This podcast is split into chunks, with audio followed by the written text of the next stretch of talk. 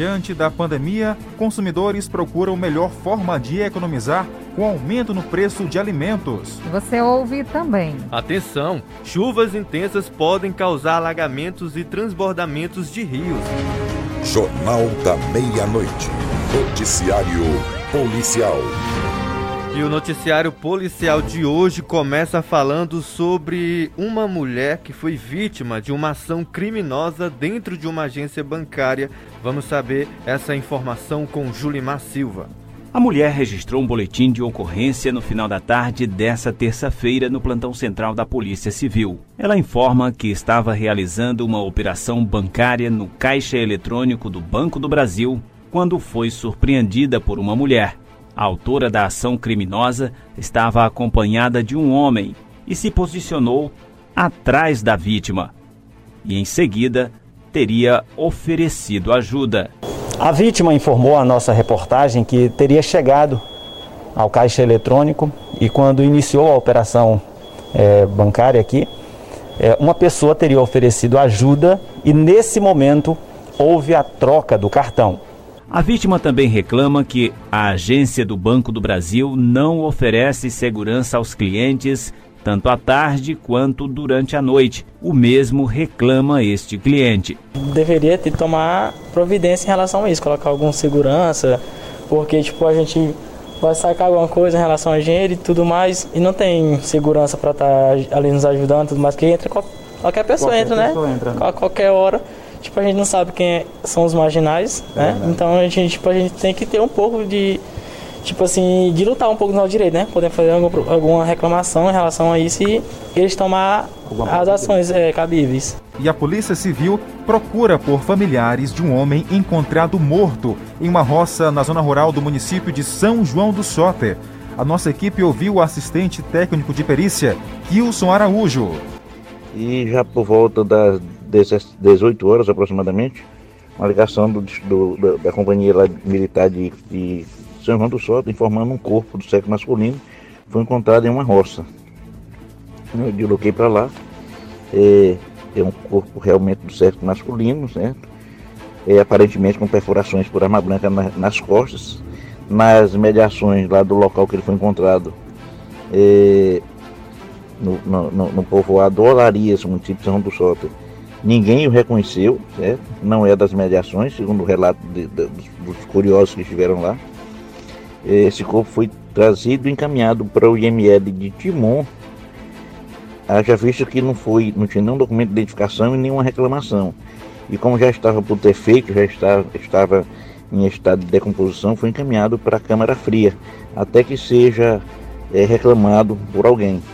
Inclusive solicito até é, é, que vocês nos ajudassem, a imprensa nos ajudasse nesse sentido, alguém tiver algum, famili algum, algum familiar desaparecido, entre em contato com a, com a delegacia de Caxias para a gente ver se dá para identificar esse, esse rapaz, certo? Jornal da Meia-Noite. Tempo e temperatura. Vamos falar de tempo. Chuvas intensas podem causar alagamentos e transbordamentos de rios. O alerta foi divulgado pelo Instituto Nacional de Meteorologia. A reportagem é de Márcia Carvalho. O Maranhão está com alerta laranja de chuvas no estado. A informação é do Instituto Nacional de Meteorologia e indica um período de precipitações intensas na capital e em outras regiões maranhenses. A previsão é a de que nos próximos dias de fevereiro haja um aumento de chuvas, situação comum também nos meses de março e abril, considerados os mais chuvosos do período. De acordo com o Instituto, o alerta laranja significa perigo, com potenciais de alagamentos, deslizamentos e transbordamentos de rios nas cidades com áreas de risco. O alerta vermelho é mais severo e indica a previsão de fenômenos meteorológicos mais intensos, que podem causar danos materiais e até físicos à população. Já o alerta amarelo traz um risco moderado, com o potencial de se tornar perigoso. Bom, agora vamos falar com ele ao vivo, direto de São Luís, Alain Cerqueira, que está com a gente. Ele que é meteorologista da UEMA, que vai reforçar as informações para a gente. Pois não, Alain, é, alerta é, para o nosso estado, aqui em todo o Maranhão, aqui em Caxias, também na capital, muita chuva. Então, bora reforçar, né? O que está causando isso tudo, hein, Alan? Bem, a gente está é, tá no período chuvoso. Então, é comum que os grandes volumes de chuva, acompanhados daqueles grandes fenômenos de tempo associados, como, por exemplo, ventos fortes, é, raios e trovões, aconteçam com mais frequência. E justamente esses níveis de alerta, eles, eles mostram para a gente a maior probabilidade de ocorrência justamente desses eventos.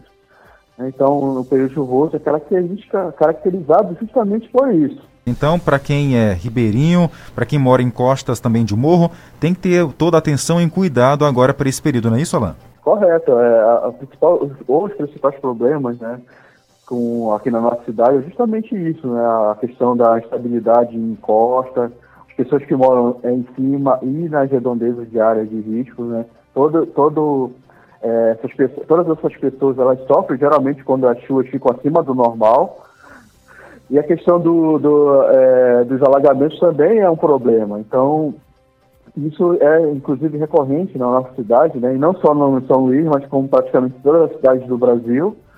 Né? Então, na verdade, a gente tem que ficar é, vigilante e acompanhar sempre as previsões e as análises do tempo diárias, né? que inclusive o Laboratório de Meteorologia faz aqui da UEMA, diariamente, nós estamos disponíveis essa, essa informação. É, então, é, basicamente é isso. Então... Alan, vou fazer uma pergunta, não sei se você tem essa resposta agora, mas é, é possível também é, tempestades com raios e trovões agora para esse período, já que a gente sabe que no Brasil é um dos maiores, é um dos países do mundo que mais acontece aí incidências de raios? É assim, é, é, essa, essa pergunta é interessante porque geralmente o Brasil fica entre os países que, que tem a maior incidência de raio no mundo, todo ano praticamente. Mas isso não, não, é que isso seja uma coisa anormal. A gente tem que levar em consideração, por exemplo, que boa parte do território brasileiro se encontra no, na região tropical. E essa região tropical, ela é, ela é propensa à formação de, desse tipo de tempestade. Né? Então, o que a gente fica de olho muitas vezes é qual estado, na verdade, que vai ficar é, campeão né, nas incidências de raios no Maranhão, ele está entre, entre os líderes, né? Mas isso não, não significa dizer que as pessoas devam, devam ficar com medo. Mesmo porque as grandes cidades geralmente têm uma boa cobertura de para-raios, isso, isso serve como uma espécie de proteção para todos que ficam, é, para todos que estão em volta. Então você tem vários prédios com para-raio, isso serve como uma proteção. Então não é para ficar preocupado com relação a isso, o principal problema geralmente são é, os equipamentos eletrônicos ligados na tomada. Isso sim, isso sim são é, os principais, muitos desses de raios são os principais é, elementos que sofrem com esse tipo de coisa, né? Queima, geladeira, queima televisão, enfim. Né? Mas com relação a, a, perigo de vida das pessoas, não. Então, a gente sempre tem que deixar, é, tranquilizar as pessoas né, e, e, botar esse tipo de informação que é muitos anos que, na verdade, o, o, Brasil vem liderando essa, essa questão da incidência de raios. Tá certo, Alain. Muito obrigado pela participação aqui no Jornal. Tá bom, eu que agradeço. Obrigado. O ano começou com aumento, tanto na gasolina como gás também. E nos alimentos não foi diferente. Os consumidores aqui de Caxias estão reclamando na alta no preço dos alimentos essenciais para a sobrevivência. Quem conta pra gente é Cláudia Brasil. O consumidor tem sentido o peso da alta de preços dos alimentos no orçamento desde que começou a pandemia. É difícil, porque nessa pandemia agora aumentar, aumentou foi tudo. O que é que está mais pesado para você? É, o arroz, o óleo, esse daí aumentou bastante o leite. De acordo com a Associação Brasileira dos Supermercados, o arroz foi um dos itens que mais sofreram alta de preço nos últimos meses, 83%. Segundo os dados da Abras, arroz, feijão e carne ficaram 43,4% mais caros em 2020. O feijão, 35,4%. A batata subiu 71,5%. A carne teve alta de 28,2%. O arroz, 83,7%. O tomate subiu 33,1%. No mercado central, o tomate e a cebola estão sendo vendidos a R$ 4,00 o quilo. O pimentão está de R$ 5,00. A tendência é que o preço das hortaliças aumente ainda mais no período chuvoso, a qualidade do produto e a oferta caem e a elevação de preço. Como tudo vem do Ceará, então tudo fica mais difícil. Então, tipo assim, uma chuvinha que é normal, no Ceará não.